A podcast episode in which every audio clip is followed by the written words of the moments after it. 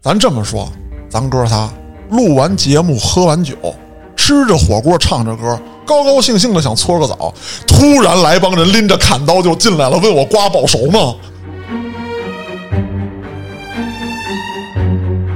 这钱儿不够了，张永强就想吃霸王餐，啊，就跟老板吵吵起来了。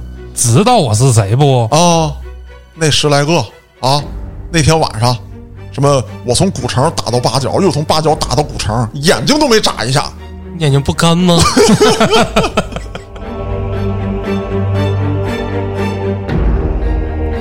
君子报仇，十年不晚啊！哎，小四毛连十年都没等，说当时我不得势，你李满林跟我这儿号称仇不隔夜，我今天给你玩一仇不隔夜。话说有这么一天，有这么仨小子来在了医院，把他堵在这锅炉房了。还钱！哎，说你今天要不还钱啊，套里挖的，给你脑瓜子就塞那个炉子里面，给你做成烤鸡架。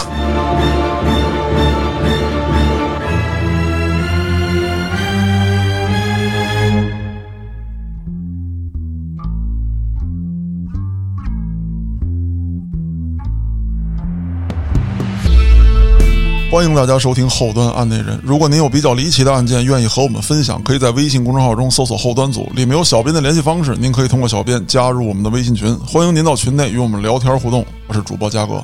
我是黑羊，我是小俊，我发现一个特点，嗯，其实好多节目呢还是咱们几个人，但一旦到了“案内人”这个栏目当中，大家的声音就会变得那么的不自然。你们老死人，哎，对，其实今天这个案子啊，在讲它之前，我有这么几句念白。嗯，说是何人部下名利网，富贵贫困不一般。既有骑马与坐轿，也有推车把担儿挑。骏马驮得痴呆汉，美妇常伴着服眠。八十老翁门前站，三岁顽童染黄泉。不是老天不睁眼，善恶到头，因果循环。为什么一上来啊，来这么一段儿？捋这个案子捋得我啊，心里不是那么美丽。嗯但是呢，又看到恶人最终受到了法律制裁，心情稍微的舒缓了一些。嗯，那咱得先说啊，这案子是咱一位听众，点播的哎，那借着他点播这茬儿，我呢又扩充了点内容。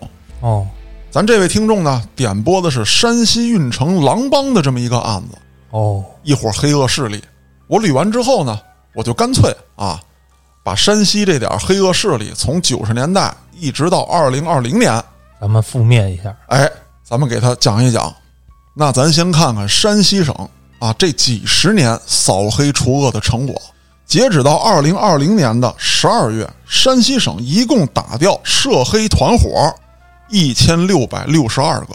哦，据中新网啊、太原网的报道，其中呢，这个涉黑组织二百零一个，黑恶势力犯罪集团五百二十九个，在这里面还打掉了保护伞一千零七十四人。哦，这也太多了。这还不算完，咱听听这些保护伞都是什么职位？这些基层公务员，我先不说，咱先捡大的聊。嗯，厅级干部七人，处级干部三十八人，涉及到保护伞的案件三千六百四十一件，涉及到的公职人员六千两百零四人，而且这些人啊，涵盖了监狱系统、法院系统、检察系统、公安系统嗨，公检法嘛，啊，啊，你 太复杂了，你说吧，这不是啊，显着好像数据很充分啊。这还没完呢，涉案的党员七千两百三十二人。那咱再说到基层当中的最基层，涉及到村一级的村干部，涉案人员一千八百零二人。这总共有多少个村儿啊？总共有多少个村儿？那我还真不知道。是应该也不少啊， 一个省嘛，对啊，而且这里面啊，这一千来人啊，还不是说，哎，每个村儿弄掉一个，有的村儿呢是连续好几任，上来一任黑一任。啊，是有些我知道的机关单位啊，就是嗯我有以前有一朋友啊，他的父亲在这单位里工作嗯，啊，有时候我就问他，我说你爹怎么一直就在这个司机班啊，就不往上升一升啊？他爹说了，这多稳当啊！嗯，你知道我送走多少任 局长？哎呦，是好多都是这样。所以说啊，山西省的这次扫黑除恶行动最大的收获，不是说你抓了多少地痞流氓，是打掉了这些保护伞。嗯，除了这些大老虎之外，小苍蝇你该拍死拍死。咱有句话讲得好啊，叫“县官不如县管”。嗯，你别看有的角色很小，但在这里面起到了很大的作用。温床啊，对呀、那再让你们听一个啊，这个咬牙切齿的数字。那这么多起扫黑除恶案件啊，还有说这个贪污腐败案件，到底涉及了多少钱呢？两百零一点六亿，好像没有超出我的预计是吗？啊，好像没有超出我的预听得期。我已经一瞬间汗毛倒竖了，已经。毕竟一个省，是它虽然说是一个省的，又跨越了好几十年，但你得想啊，咱们国家真正的说从有钱开始，刚几个年头，如果你放在两千年之前，对吧？老百姓那个时候的收入还不是很高，这点钱数要分一分啊，那在当年呢也是不少呢。我觉得保守了。因为什么呢？这个事儿啊，老做案内人，我就有了一定的了解，就是你查查他们家房，嗯，你查查他们家存款、车辆啊，或者说奢侈品，嗯，这些是你查着的。嗯，他他妈已经花了的呢，不可估量吧？对，刚才这些数据啊，给各位听众朋友们汇报完了，那咱就开始说案子，那就得先说说这位听众特意点播的这个狼帮案，嗯，主犯啊叫张永强，这孩子呢打小不学无术，就是说，哎，你跟他说学习，他就跟你说学个屁，嗨，我也是这么说的。 好悬疑部啊，黑老师嗯，啊，可以说吧，这孩子呢，在他小时候并不是那么招人讨厌。这话怎么说呢？啊，就是说老师、家长可能挺烦这孩子嗯，啊，都会跟自己家孩子说：“小俊儿啊，可别跟那个长毛子玩啊关键我就是那个长毛的呀。 你就玩儿成长毛子！”了。啊，对，啊，呃，不爱学习，到处打架。但这孩子呢，对哥们儿挺好啊。你说你有啥事儿吧，你吱声啊，指定不带差事儿的。哦，流氓假仗义。哎，谁叫他打架他都去。一听见说有架打，啊，那家伙血贯同人呐，呵，必须得上。你说有一天啊，哥儿几个走街上啊，都认识，一聊天啊，说那天我跟某某某干起来了，他先急了，妈打架你不叫我，啊 拿不拿我当兄弟？哦，不行，咱再打他一回去。没道理啊。对呀、说这这事儿都了了，是啊这这还打什么呀？握手言和了，不行，那天我没去，这事儿了不了。你要觉得面子上过不去，你看我哪天我再找他一茬儿。嗨，那就这么一晃啊，这些半大小子们，该考学的考学，该上班的上班。他呢也年满十八岁，你说这时候家里也愁啊，你这孩子能干点啥呀？下矿吧。 还倒没有啊，就是说家里没点钱，没点路子，嗯，可能你就下矿了。这家呢还给运作了一下，弄到一个医院烧锅炉，差不多呀。也没运作多 少。啊比这个下矿啊，我觉得就是说在舒适度上、哎，安全性上啊，好不少。这锅炉爆炸的也不少 啊啊嗨，啊！那这小子呢，到单位工作之后啊，还可以。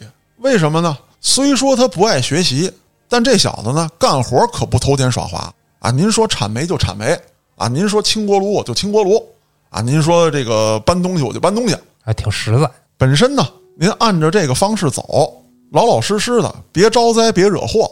以后虽说不可大富大贵，啊，可以烧更大的锅炉。嗨，最起码平平淡淡过一生吧。嗯，不行，这小子有一坏毛病，好耍钱。哎呀，你说一个烧锅炉的，你能挣多少钱？咱就退一万步说，你心眼儿活泛，弄点这个违法乱纪、为非作歹的事儿，偷偷卖点医院里的煤，你又能挣多少钱？你不敢成吨卖吧？嗯，你也就是说，这个医院呢，咱不知道叫什么，反正管后勤的吧，肯定烧煤的时候我得多买出点儿来，不能说供暖季没结束呢，我煤先烧没有了，那多买出来这点儿，每天烧多少，那是你烧锅炉说的算。哎，你这个嘖每个月呀、或者说到这个冬季供暖结束的时候啊，你这么一算，自己能饶出多少煤来，哎，能挣多少钱，你自己心里大概有一谱。你挣这点小钱也不够你赌的呀。赌博这玩意儿，咱讲过好多了啊，无论是按那人里面的，还是说话里有话里面的，嗯，沾上这个不是啥好事儿。嗯回去看看余华的小说《活着》，他爹知道他好赌，也着急，哎，就老到赌场逮这小子去。有时候呢，他还不上账，就被赌场扣下，他爹还得给他还账。回家就打他，但怎么打也不管用，啊，就铁了心的我就得耍钱。其实案子捋到这儿啊，我对这个人物呢有这么一个分析：嗯这人为什么嗜赌成性？一般赌博的人啊，有这么几种心态。第一种呢，啊，就是这东西来钱快，嗯，哎，我不劳而获，主要是这种，还有一种，他刺激。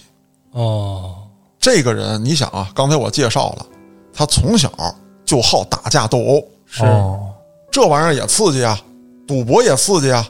人呢，长大了，不像过去小孩打架不用承担什么责任，嗯，你满十八岁了，再打可判你刑，是吧？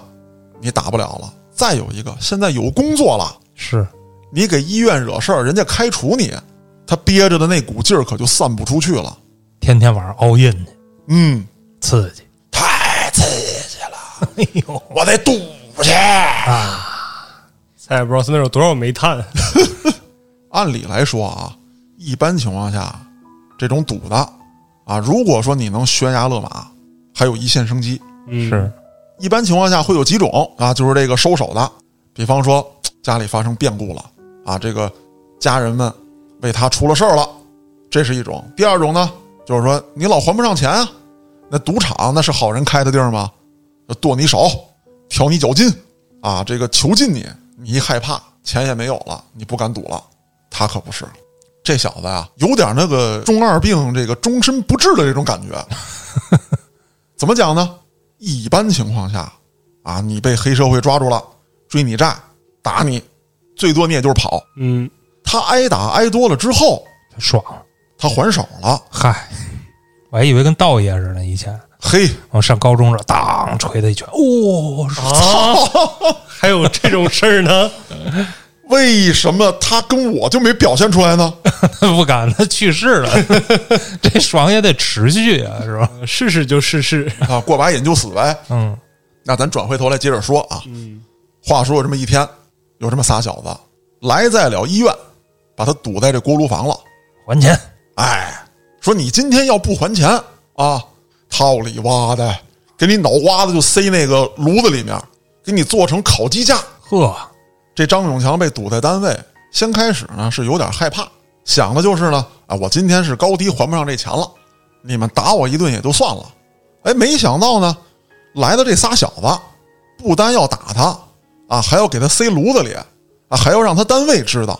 这张永强一琢磨，我这工作要丢了啊！就算你们今天不给我做成烤鸡架，我也得饿死在街头。呵，有那么严重吗？他啥也干不了啊，再拖拖关系，烧点别的去。嗨，就这么着，张永强这脾气可就犯上来了。想当初我也是见架就打啊，见不着架找架打的这么一主。嗯，如今就你们仨给我堵在我的地盘了，要回我那就招呼吧啊！我让你们知道知道炉钩子的厉害嚯，烧红的，啊！抄起这炉钩子来，咵嚓一下就杵在一小子眼珠子上了这不要命了吗？啊！还好没顺着眼珠子扎脑子里，啊，它是一炉钩子，它不是那火钎子，它就一抡刮着这小子眼珠子了，啊，接着呢就跟这锅炉房里就干起来了。咱得说，这张永强啊，我分析啊，他占尽了主场优势。哦，为什么这么说呢？第一，锅炉房里有一大锅炉，你们要是躲避不及，这家伙蹭一下，撕拉着一身皮就下来了。张永强对地形很熟悉啊，哪儿有个砖头，是吧？哪儿有个镐把，哪儿有个炉钩子，嗯，他都知道啊。在这个小屋里面是闪转腾挪，小鬼当家，啊嗯。再有一个，这锅炉房我不知道你们二位进去过没有？没有，黑老师，你去过吗？我好像去过，啊，年代过于久远。记不太清了，是吧？对对对对，这地方啊，我原来也去过，就是怎么跟大家解释呢？一般情况下，你要受不了，跟里头待不了一会儿。啊，对，那大炉子本身就热呀。对呀、那这个张永强长期在里面，人家适应。另外这几位啊，在里面一折腾，可就上气不接下气了跟桑拿房一样，啊，他倒不上气来。张永强一看，好，这回可轮着我出气了，把这仨是一顿胖揍。揍完之后，张永强啊，点起支烟来，就琢磨这事儿事后烟啊， 爽完之后来一颗，啊，一个意思啊。张永强一琢磨，我把黑社会的打手给打了，这事儿好不了。这工作还是丢了，嗯，那我不如一不做二不休。给他们烧了他还没想到这一层哦，太可怕了。啊、我不如直接把赌场洗喽，他们不会料想到我去的。啊，哎，他有这本事，黑老师，你听我慢慢道来。这张永强也是有所准备，从武器上到护具上，以及到这个哎这个进攻手段上，都做了完美的布置。搞袜子、哎， 火签子，什么都带上了，胯下马，掌中大镐把，一骑绝尘，就来在了这个赌场。先开始呢，这赌场这把门的一看，这人谁呀、啊？这不张永强吗？嗯，不是派人管他要钱去了吗？人呢？啊，怎么自个儿来了？张永强啊，来在我近前，抱拳拱手，二位爷啊，今天我还钱来了。说那你拿来吧，且慢，你们的打我可没少挨，我现在信不过你们，这钱啊，我得当面交到老板手里，从你这儿拿走了啊，好比说我还三千，是不是？你们哥俩一人扣两百，到明天一早清，差的这四百块钱，你再利滚利一翻账，我没准又得给出一千多好几千去，是吧？我亲自给他。嗯，那这俩说：“你等着吧，啊，我们通禀一声。”一个看门儿，一个就进去通禀。这张永强呢，就掏出根烟来，说：“这个黑哥呀，啊，这个前段时间呢惹你生气，是小弟做的不对。哦，我呢也打算金盆洗手，啊，这个赌这个事儿啊不能再沾了。我可知道你跟刚才去那小子不一样，嗯，那大背头下手贼狠，哦，你下手轻。嗨我也知道老板让你打，你不能不打，但你这人品可以，那怎么着？让我打你一顿？您先抽根烟，啊以后我不来了，但想交您这个朋友。哦，哎，这一套近乎，这烟一点上，他不是穿那个棉带衣呢吗？嗯，这后腰别这镐把就抄出来了。这边给点着烟，你想点烟，他得护火啊，嗯，俩手一护火，哎，这后脑勺就暴露出来了。再一弯腰，抡圆了这镐把子，啪就亮上去了。万朵桃花开，哎呀，打完之后啊，把这小子一拎，往这个赌场的后墙角这么一放。就在这时候，老板出来了，出来先骂：“长操的，妈几个子儿啊，谱挺大呀，还得我亲自出来管你要这钱来。”这时候，张永强就躲在这拐角，哎呦，郭哥，郭老板，啊，我搁这儿呢，啊，不是你这干啥呢？不是我刚才我我这个解手着急，我说我要尿您门口，不又得挨顿胖揍吗？嗯，啊，我就我就搁这儿呢，那赶紧过来吧。哎，这老板也没留神，张永强晃晃悠悠的就来在了近前，这老板还没反应过来呢。你知道敲眉那小锤子吗？啊，顺着袖口往下一秃噜，嚯，棒，两万朵桃花开。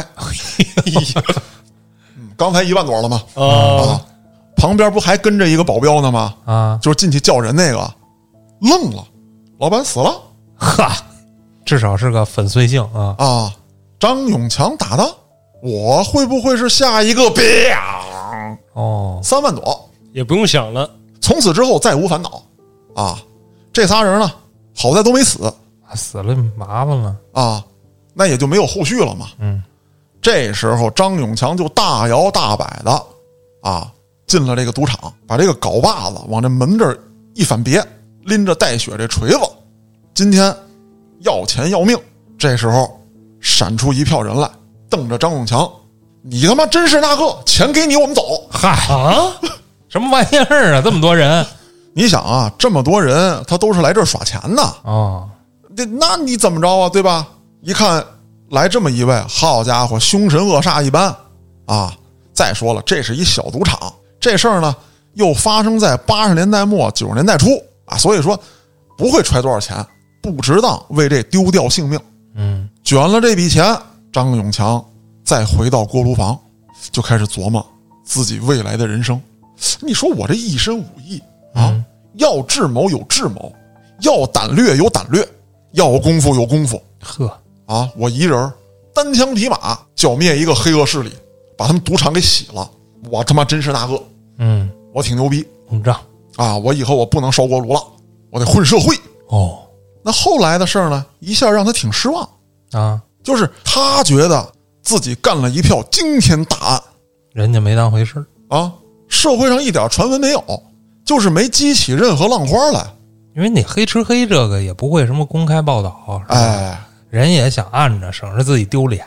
对，那还得说一点，这是一小赌场，这老板呢吃了这回亏之后，他也怂了啊，就意思意思，说这个啊，我追杀张永强啊，一条腿多少钱，一个胳膊多少钱，喝点酒牛逼吹出去就完了。三块九毛八，嗯，哎，对啊，拼夕夕可以是吧？帮他砍一刀啊，这个是真砍一刀啊。 砍八百多刀也没带回家。师兄哎弟来砍一刀，对，那反正牛逼吹出去了啊，有没有成效咱们再说。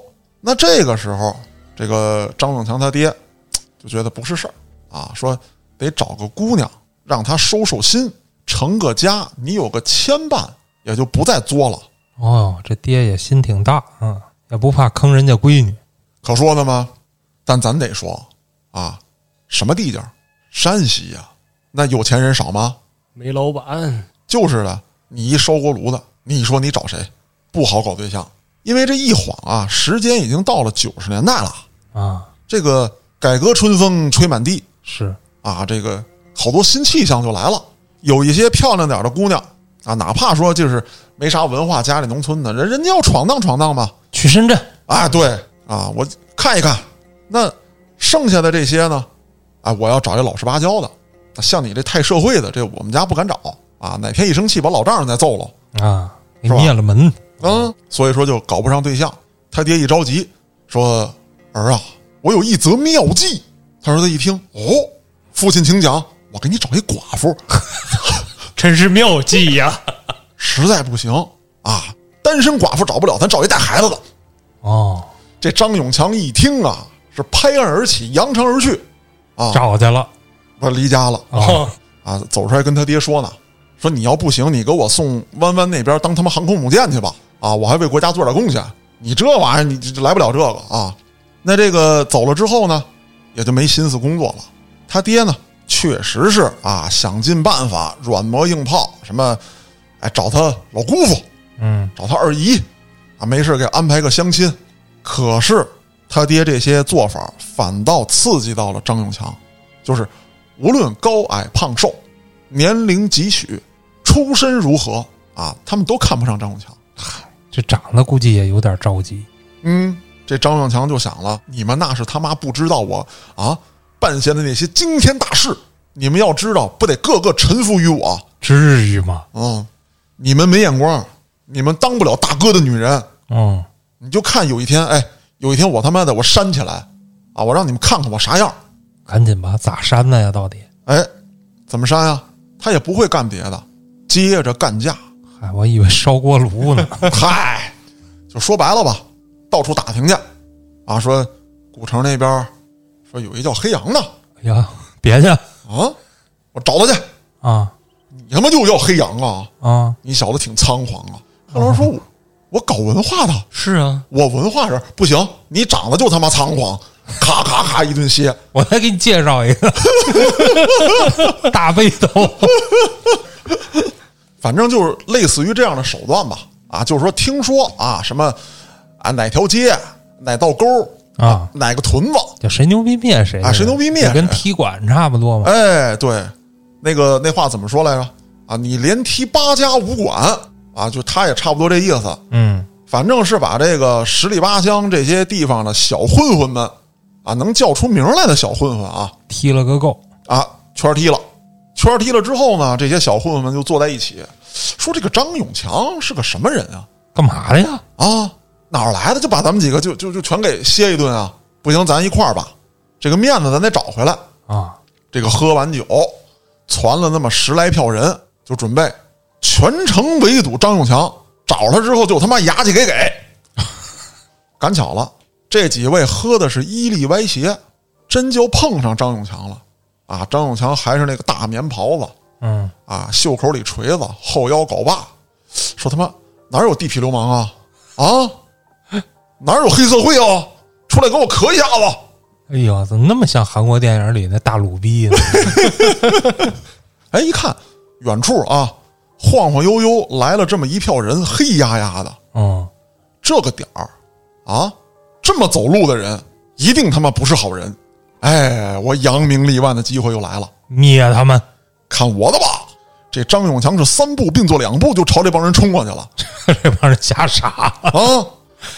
这张永强啊，左手拿着锤子，右手拎着镐把，呜啦！哎呦，然后这帮人一看，我操， 谁他妈不跑，谁是傻逼！ 张永强就一路碾杀啊！这帮想报仇的人就哭爹喊娘。此一役之后，张永强是名声大噪，哦，都知道啊。这人有一天晚上，一个镐把，一把铁锤，撂倒十来个大混混，那了得吗？这是生卤出来的呀，啊，也没靠什么脑子就正好碰上了吗？啊，就是干。哎，那张永强到目前为止啊，可以说只是一个独行的恶霸。有这么一天，啊，这张永强自己跟一个小饭馆儿，滋儿喽一口酒，吧嗒一口菜，正吃着呢，说我这个名儿有了，没钱呢，哎，这可怎么办啊？啊，就是越吃越恼啊，越恼越喝，越喝越烦，最后要结账的时候一摸兜儿，空的。本身啊，他要只点一进屋那些够结，他这越来越烦，他他越烦越喝呀，嗯越喝越贵呀、啊！哎，这钱儿不够了，张永强就想吃霸王餐，啊，就跟老板吵吵起来了知道我是谁不？啊，那十来个啊，那天晚上什么我从古城打到八角，又从八角打到古城，眼睛都没眨一下。你眼睛不 干吗？就在张永强又要抄锤子的时候，身后出现两个人，其中一位点出前来，啪拍到老板桌上，啊，老板莫急，我们哥几个还要接着喝。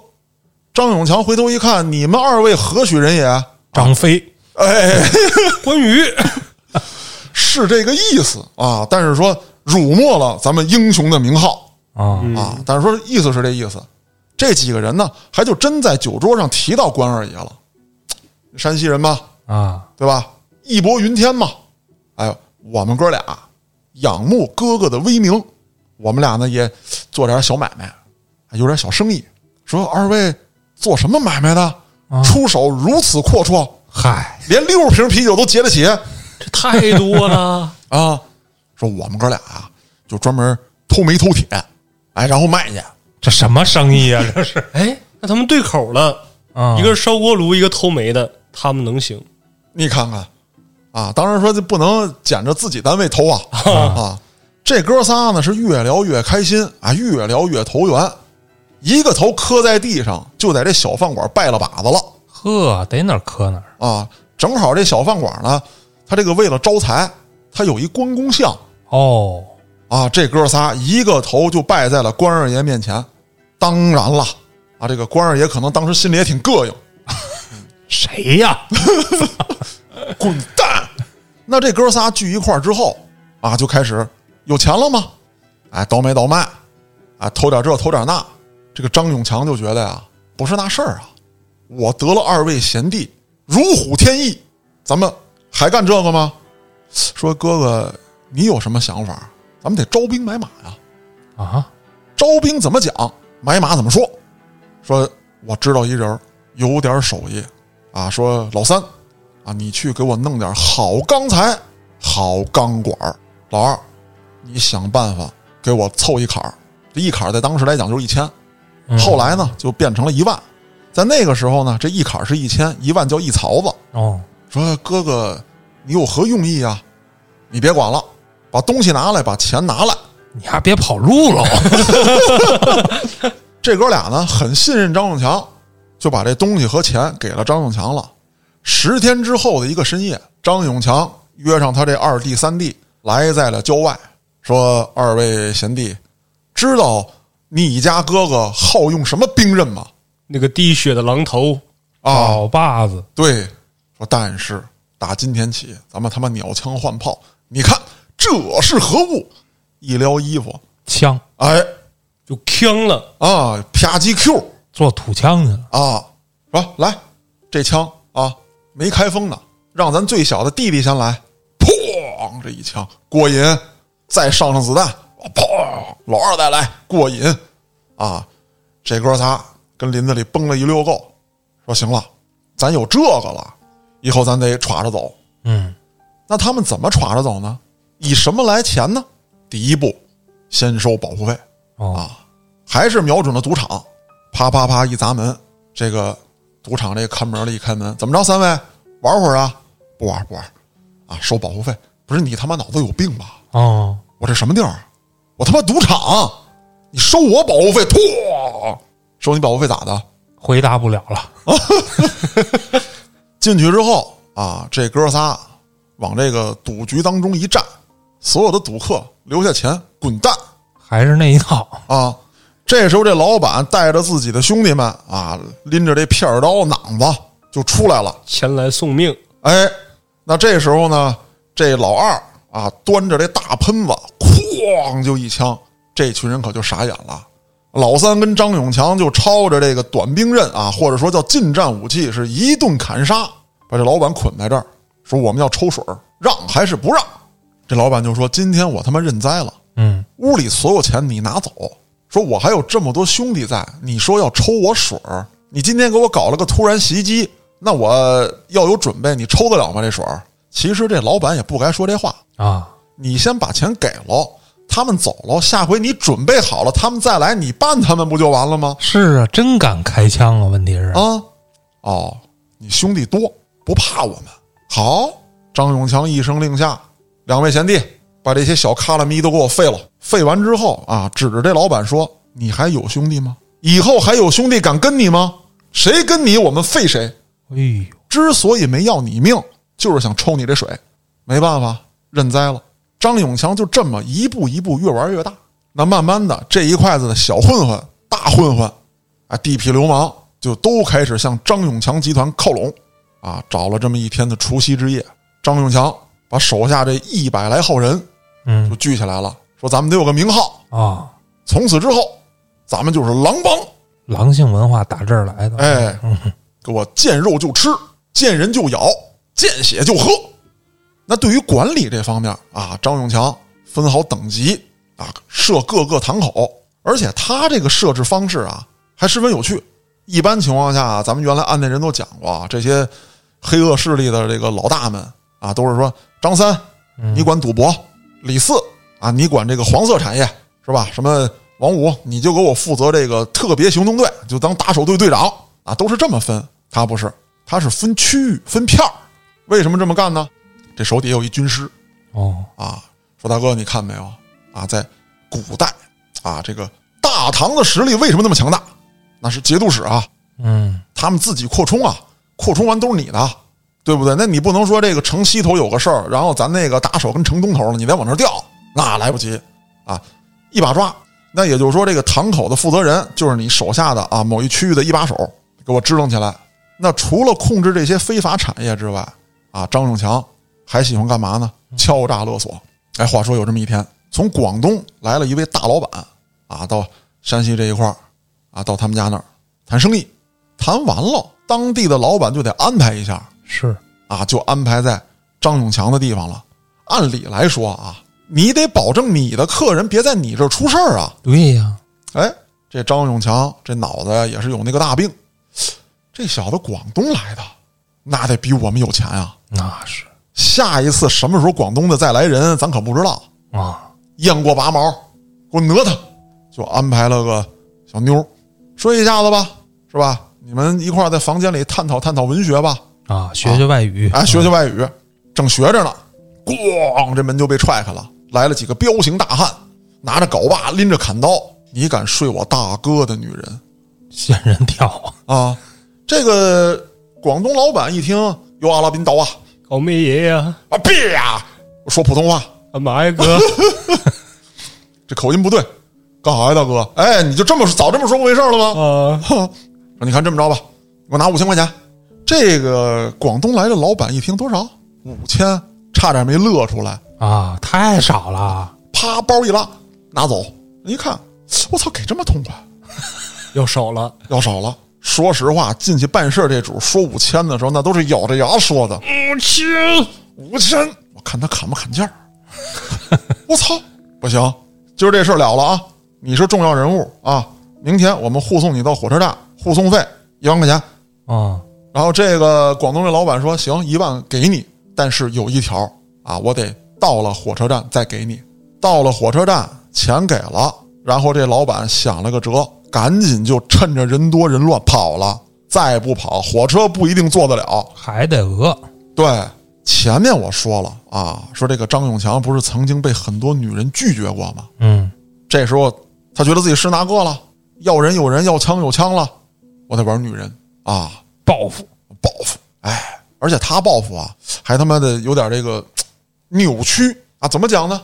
就是他当时相亲的时候啊，这个都是条件不太好的女性拒绝了他。嗯先开始他玩女人呢，你想他手底下有黄色产业呀、啊，这个小姐先来陪我，我捡漂亮的。后来发现我这个内心我总我总满足不了，我老有那么股火儿，那不行啊！这些啊，在风月场所的女人太势利哦啊，她可能是因为钱，可能是惧怕我啊，我就得找那个贤良淑德的，哦，然后还没什么这个眼界的啊，就是那种瞧不起我的，我得霸占他们。从此就开始了欺男霸女啊，可以说啊，当地的老百姓苦不堪言，甚至还有什么呢？他当时不是在医院烧锅炉吗？嗯他连医院都控制了。啊，黄牛，这是最简单的吧？人体器官，啊，那倒没到那份儿上。 不给钱我就给你们听完，我操，这也太狠了吧！哦啊是啊，就是第一啊，咱往轻了说，控制黄牛，黑主任的号你就是挂不上嗨，啊。我这一年甭看病了，再有就是什么呀？医药代表，哦，你不给我进贡，医院你就进不去休想啊！有时候呢，他手底下这帮人还滋扰滋扰夜班的小护士嗯啊，这个欺负欺负看病的病人，甚至有什么呀？你们家人要住院是吧？住院先给我一部分安全费，否则我不保证你在病房里的安全。那没准说都不保证你供不供氧嚯，呦，啊，有这样的不给钱冲进病房打你。你比如说我这儿就啊是吧，肛肠科马上给你转骨科，肋不叉的给你干折了呵，啊，我帮你挂号啊，找俩黄牛过来，来给我挂仨月骨科，住不足仨月别出去啊，你这谁受得了啊？啊，老百姓的人身安全受不了，看病看不了，有的那个家里穷的农村来的啊，这个凑了好不容易啊，凑钱凑够这个医疗费了，你先吃一大半走，你这就是要人家命啊！那警察叔叔呢？哎，咱就得这么说，警察叔叔干嘛呢？警察叔叔这时候在力保另外一位黑社会大佬，哎呦，啊，恰好是这个张永强最嚣张的时候，与另外一位黑大佬有一定的时空交错。这个人原来我讲过，叫小四毛。一会儿咱们再讲他的事儿。那你不能说所有的警察都是坏的，对吧？那也有好的警察，有正义的呀。嗯，当时的张永强已经坐到了那个位置上，抓到一些小虾米啊，或者说这个虾兵蟹将吧，啊，一些小头目你也抓到了，你捋这根绳儿，你捋不到张永强这儿。那最后张永强是怎么栽的？这张永强飘了嗯，啊，说我已经只手遮天了啊，有几个外地来的大佬想把魔爪伸到我这儿，被我斩断其魔爪啊。物理斩断，啊，我他妈真是那个啊！当然说被斩断的不是小四毛啊，是其他的一些大佬。说一高兴，我来个大阅兵吧！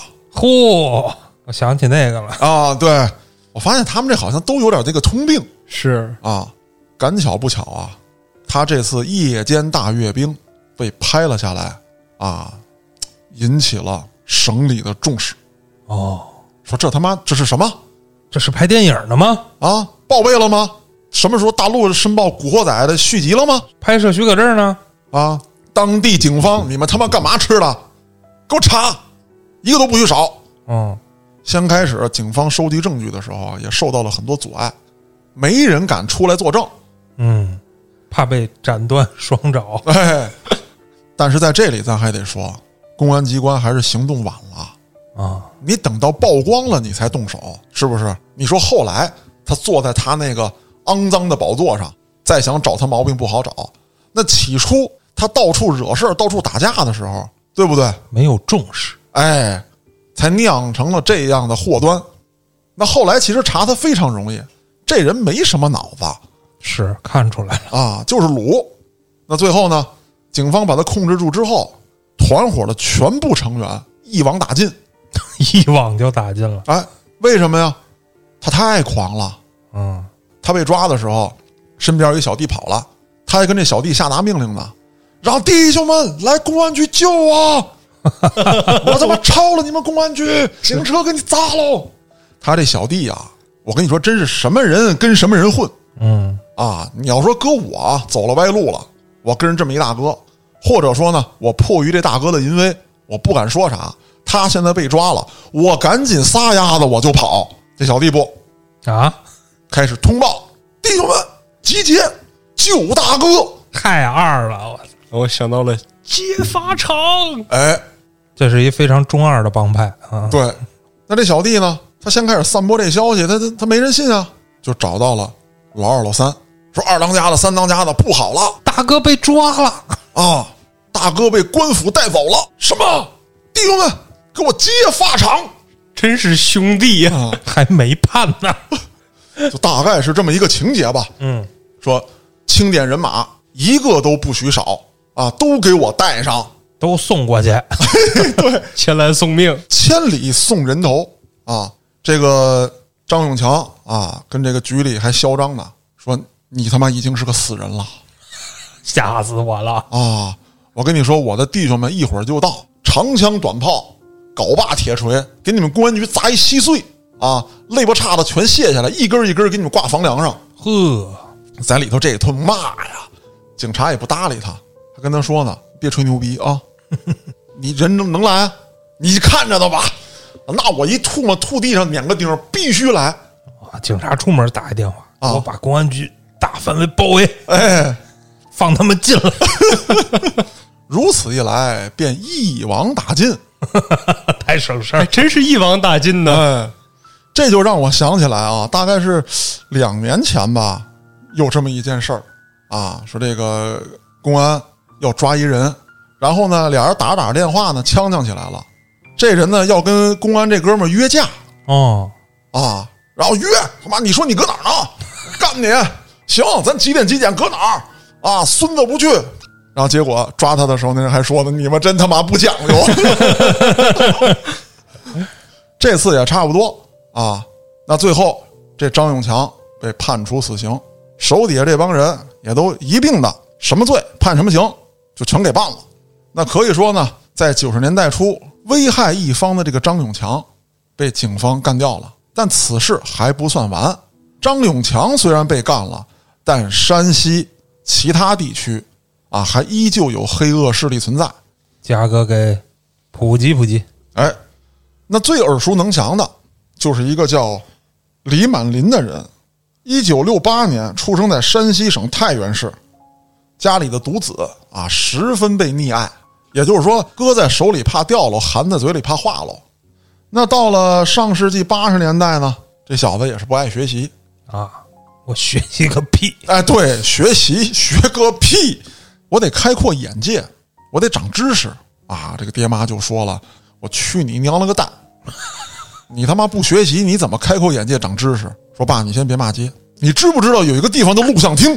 哦，我在那儿可以看到香港啊，那个黑帮，哦，那个大老板，那个毒枭，那个悍匪。他爹就特别无语，那比如哪儿啊？我也看看。他爹跟他说：“你知不知道咱们大陆啊有一个地方叫他妈神农架？”哦，你不行，你到那儿你开开眼界去吧啊！可以。然后这李满林就说了，说我不光看这个，我也看书，哦，什么书？看这武侠，哪个是降龙十八掌啊？什么是倚天剑、屠龙刀？这绝世武功啊，我得练啊。啊他跟他家里人就说：“我跟你们说啊，你们的时代已经过去了，你们被社会淘汰了啊！江山自有能人辈出，如今到了武辈，那就是一个血雨腥风的江湖。我 我总觉得跟你有点像。不，草莓，并并并没有黑老师。你小时候也拿个武林秘 籍，天天要练。然后那我的奋斗，不是，当时是这样，就是在话里有话的老版本当中啊，曾经讲过我这段经历。我有一个发小给了我一本武林秘籍，他呢是介绍这个点穴神功，说你练这个得循序渐进，你先拿手呢戳软的东西，比如先戳这个大米，再戳这个什么绿豆，然后戳泥块儿，啊，最后戳砖头，最后能练到噗，这一指进去，这个黄手指头进去是红手指头出来。我跟家就戳这米袋子， 我还以为黄手指头进去隐形着出来它断里头了。 那咱接着说啊，后来这怎么回事呢？我跟家拿米袋子练，它一戳不是那米往外扬嘛，啊然后我就扫回去，再倒米袋子里。然后每回我们家老刘回家做饭的时候呢，就说这个米买的不好，沙 牙子 碜啊，沙子忒多。有一天，我正在专心致志的练功，啊，老刘在他不该回来的那个时间回来了说过这段儿啊。那之后呢，就是这个点穴神功啊，我可能是没练成，但是通过老刘的毒打，我可能这个防御力啊、铁布衫这一块儿，我这个技能点儿往上点了点啊，这不说了，咱转回头来说这案子。一九八六年啊，年满十八岁的这个李满林啊，准备去歌舞厅看一看。他已经在这个录像厅领略了灯红酒绿，现在要自己实际体验一下。嗯，啊，一进这个歌舞厅，拱虾米，啊，这个太好了！哎，这个这个姑娘的腿为什么是黑色的？ 哦，哦，原来有这种东西啊！这个高跟鞋踢着她的，哎呦，那个小裙子，哎呦，这一弯腰捡东西，我的妈，太刺激了！哎，贾哥这绝对有生活。哎呀， 这这要是 真停情流露啊！满脑子画面啊！啊，然后就应了前几年比较火的那首歌了，他要扒拉扒拉前面社会摇的小黄毛啊，那个你挡着我看这个大皮裙小波浪了，一扒拉这小黄毛，小黄毛就急眼了，嗯，你们跟谁俩呢？我扒拉你咋的？你再扒拉一试试，我他妈扒拉你两下，他妈扒拉一下我送一下， 呵，这俩人就干起来了啊！干起来之后，这李满林也就不知道从哪儿抄了把斧子，给这小子砍了。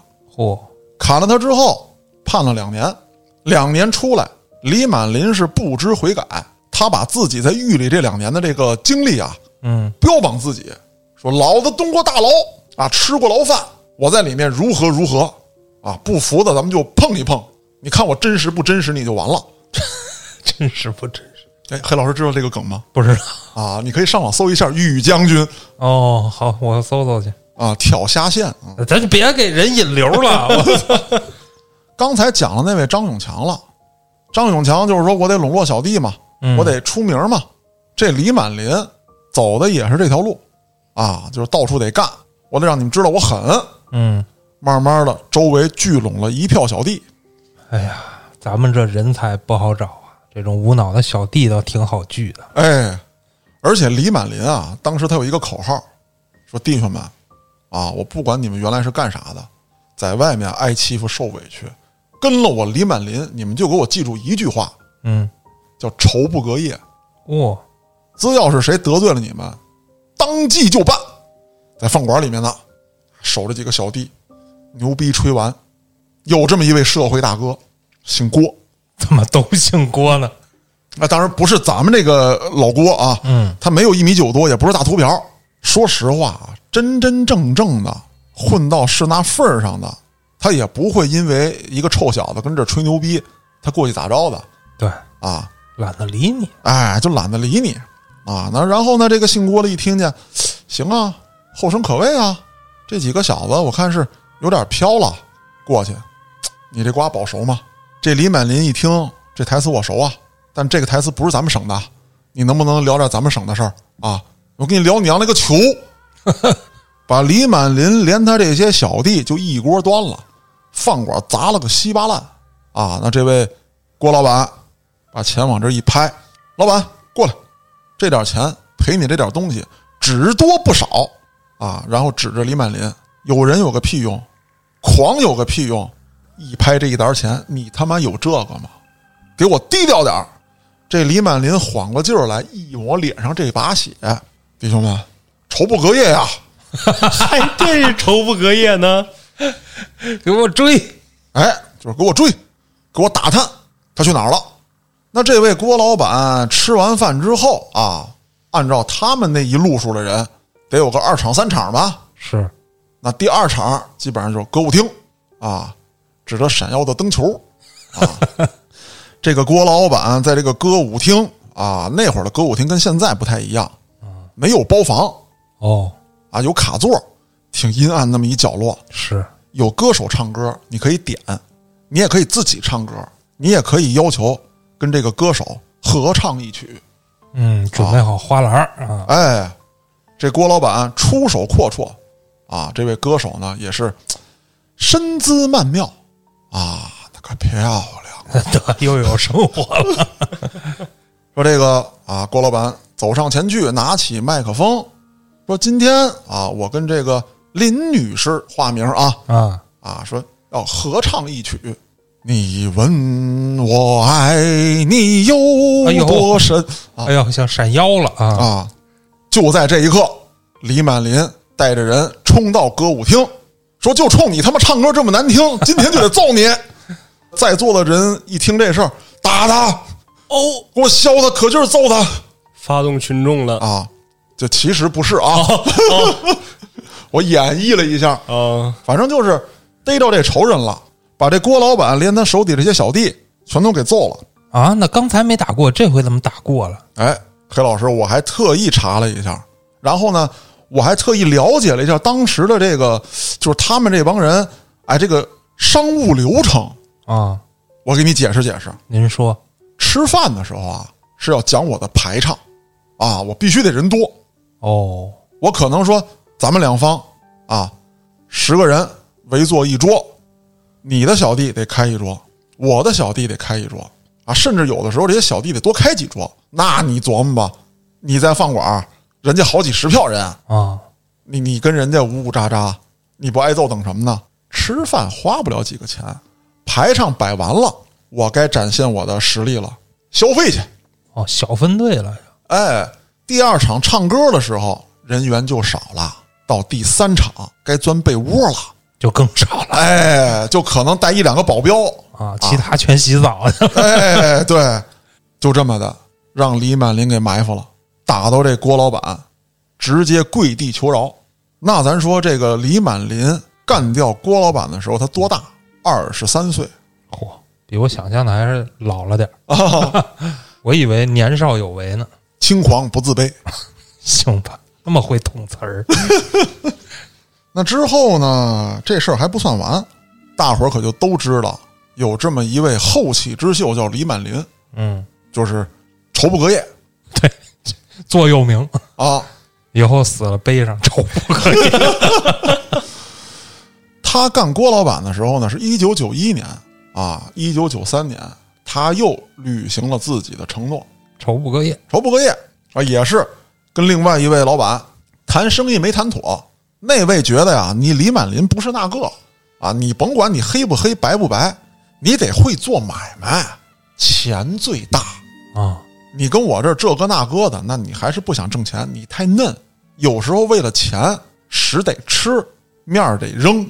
嗯，再者说，来的这位比李满林江湖资历要老，说不好听的，你有能跟，咱们说，操，说前辈有点夸他们家这帮人，就是，哎，你能跟这一路人能接触，人家能带着你做买卖，其实是对你的一种，就算引路吧，嗯，啊，拉你一把拉你一把，你得拍着，啊，你得跪舔，啊，还跟他妈我提条件，啊，钱让你挣了，而且其他道上的人知道你跟我做过买卖之后，他们才能信你。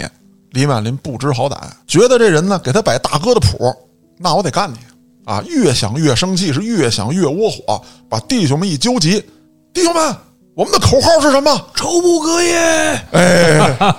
干他！这时候，这位老板呢正在一洗浴，啊，正舒服着呢，三温暖，哎，这个找一个小老妹儿捏捏脚啊，这个嘖先摸手再摸肘，嗯啊，顺着什么往上走，哦，哎，正在这舒服着呢，多大了？家哪儿的呀？啊，干这行多长时 间了？怎么这么熟悉呢，嘉哥？又来了，啊，就听见底下呀、听了苍啷的啊，这不是正跟小老妹聊着呢吗？嗯，服务生，给我滚进来！哎，一听外头没声儿，说这他妈服务生拿了小费不伺候我啊？嗯啊，反了他了！一推门，李满林一个自制的大土喷子顶脑门上了，说一层的那些你的小弟啊，已经被我干瘫在浴池里了啊，现在跟煮饺子似的跟那儿飘着呢。啊，你不是说啊，你是大哥吗？你不是要给我做引路人吗？啊，我引你奶奶个哨子！嗵。呵，怎么全是这路子？这李满林飘了，说又一路大哥被我干掉了。但是他不明白，你干掉了大哥，你也不会是大哥。对呀、后来发现呢，这帮人还不带他玩儿。那可不是，你格局没到那儿对呀、你动不动你给我仇富隔夜啊！啊，不讲江湖道义。对呀、当然，江湖其实他妈没有什么道义啊，没，错， 我们就是这么一说。嗯你看混江湖的实际上都不讲道义。对，那是心狠手辣之辈。哎，那说到这儿，就得讲他跟谁碰了一茬子呢？就是刚才提到的小四毛。啊，他跟小四毛碰了这么一茬子之后啊，其实啊，在阵仗上，小四毛输了，落荒而逃。君子报仇，十年不晚啊。哎，小四毛连十年都没等，说当时我不得势，你李满林跟我这儿号称仇不隔夜，我今天给你玩一仇不隔夜，哦，转回头来纠集人马就把这李满林给捆了。绑了，哎，绑了之后，李满林还狂呢啊，说我懂规矩，不就赎人吗？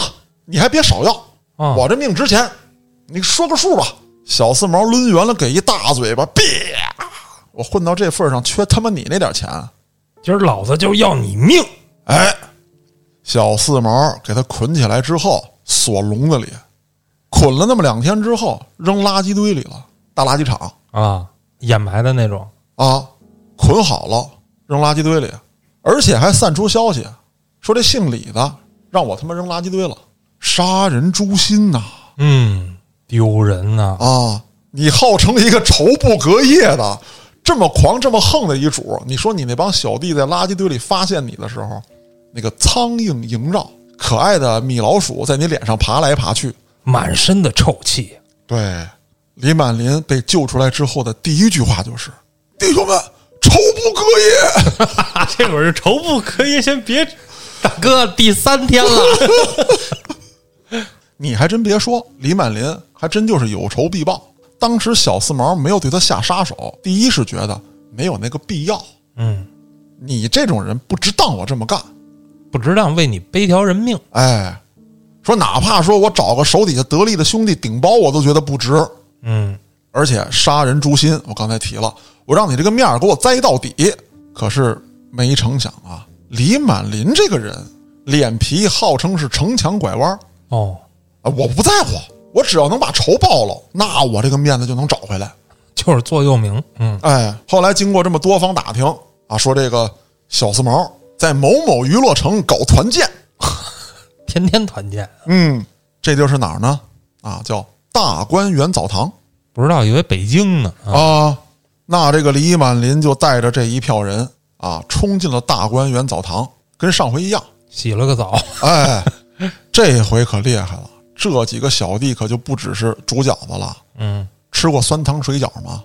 哦，那水池子都染红了，哎呦，跟飘一层辣椒汤子似的。小四毛的手下啊，一员得力干将，在保护小四毛的时候，也被李满林团伙干掉了。咱得提一嘴，这小四毛可也不是一般人，他蹲大牢的时候住单间儿，有空调，想吃什么专门有厨子给做我操，什么时候就有空调啊？啊，就是那种插窗户上那种、哦啊，，你见过那个哦我吗？知道，窗窗户机哎，噪音特别大。啊，对，有那个想什么时候洗澡什么时候洗澡。所以说呀，他背后是有保护伞的。那李满林跟小四毛发生冲突之后，再加上随着时间的推移，对黑恶势力的打击力度越来越大，反腐工作也成为了重中之重。其实啊，咱们的政府一直就知道，想要打掉这些黑恶势力，必须先拿掉上层保护伞。没错，温床必须得给它铲掉。对，那你知道这里面有一些特别可笑的事情啊？某一位厅级干部啊，在接受纪检委的这个审查的时候，还说呢：“我也是迫于无奈，很多事儿我也没办法，招商引资嗯，你得请人来，咱们又没有这笔经费，我只能找人出这笔钱，啊，招待是不是？啊，带他们视察，我愿意吗？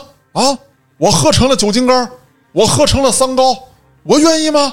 还有有一些事儿，有一些人要处理，但是啊，咱们法规上条条框框，纪律上不允许，但是事儿又必须办，我能怎么办？你怎么那么有生 活呢？关键是你的目的是想发展经济，为百姓好，但是你不能干坑百姓的事儿嗯啊，对呀、所以说这些话就是他妈放屁。荒谬。对他愧对于人民的信任、组织的信任。嗯，那刚才我也说了，节目一开始我就介绍了啊，截止到二零二零年，打下了一千多的黑恶势力团伙，干掉了一系列的保护伞。咱说实话啊，这里面有一个什么问题？我个人分析，除了贪赃枉法之外，啊，贪图钱财之外，嗯，他这个意识有问题。就刚才我举例的那位领导干部，他有可能是在为自己开脱，他也有可能认为自己这么做就是对的，这才是最可怕的。嗯，从根源上就错了。对他觉得啊，我在为这段时间，我给这儿修了多少条多少条的路啊，我解决了多少就业问题，我这个经济增长有多少多少，老关注这个数据，民生呢，社会的这个治安呢，老百姓的获得感、幸福指数呢，你怎么不去看这些隐形的东西？而这些隐形的东西才是老百姓最关心的。你看，今天我讲这个案子，老百姓看不了病，对吧？医院让黑恶势力霸占啊，有人欺男霸女嗯老百姓洗不了澡，啊，天天煮饺子。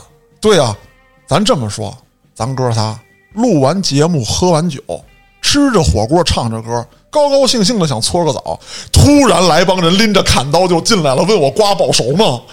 哪儿跟哪儿这是？啊，咱招谁惹谁了？是不是？咱就说啊，好比说一个地区三餐免费，嗯，但你出门就被刀砍，啊，另外一个地方可能说，哎，消费高一点，啊，但是说我晚上我一个大姑娘，我敢跟这个街上遛弯儿，我敢自己夜跑去，你说老百姓怎么选？那肯定是第二个呀。对呀、那你说这样的生活跟你那些所谓的啊非常华丽的数据有关系吗？什么才是老百姓的根基？幸福、安全，没有人祸害我。那咱们今天的节目呢，也就聊到这儿。关于山西这一块子，我准备啊暂告一段落。哦，咱们我操，我要说照顾一下别的省份，好像这话他妈 不太对，不不太太对啊，不不太太对对啊，咱不能这么说。就是我再挑一些其他省份的啊，啊这些祸害老百姓的案件啊，最后被干掉的，咱们大伙儿听听，痛快痛快是。啊！我是主播嘉哥，咱们下个案子再见。